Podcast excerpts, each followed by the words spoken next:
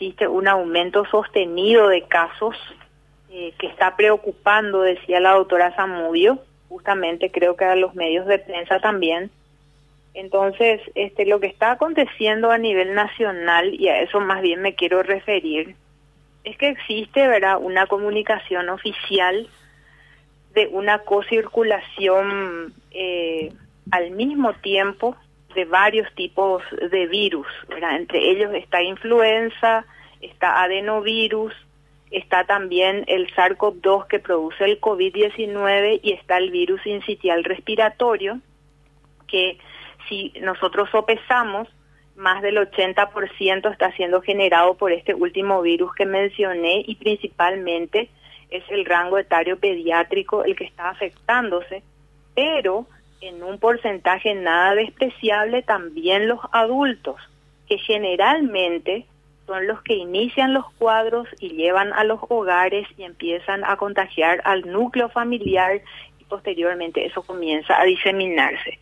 De lo que conocemos es que todos los servicios a nivel nacional están teniendo un abarrotamiento de casos sostenidos, ¿verdad? Y si nosotros nos vamos a unos cuatro años atrás, vamos a observar de que es la temporada en donde todos los virus comienzan a circular, pero en este año en particular la diferencia es que se sumó SARS-CoV-2 y también tenemos, eh, digamos, dos años de aislamiento de los niños que no fueron al colegio. Es por eso que no se resintió mucho estos dos últimos años los otros virus fuera de SARS-CoV-2. Entonces ahora volviendo, flexibilizándose un poco esas medidas sanitarias, dejaron de usar el barbijo, se aglomeran en algunos momentos, entonces estamos teniendo este pico de contagio porque sabemos que estos virus se contagian de una forma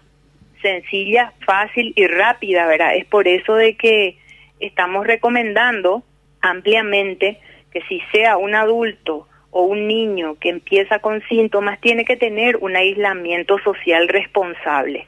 Los padres tienen que estar eh, monitoreando a sus hijos y si comienzan a presentar síntomas, deben de llevarlos a consultar en un servicio sanitario y acogerse a un reposo para evitar justamente que se contagien este, los demás compañeritos del aula, porque eso es lo que está ocurriendo en este momento. Y los servicios de salud, eh, digamos, con un aumento del número de casos, por supuesto que cada año se satura, ¿verdad? Eso es una cuestión que siempre venimos viendo porque hay una gran cantidad de niños o adultos que llegan, entonces se colapsan los servicios porque mayormente algunos llegan ya con cuadros de insuficiencia respiratoria y tienen que ser hospitalizados y eso va saturando las camas y es lo que va ocurriendo a nivel nacional. Eso es el fenómeno que estamos corroborando en este momento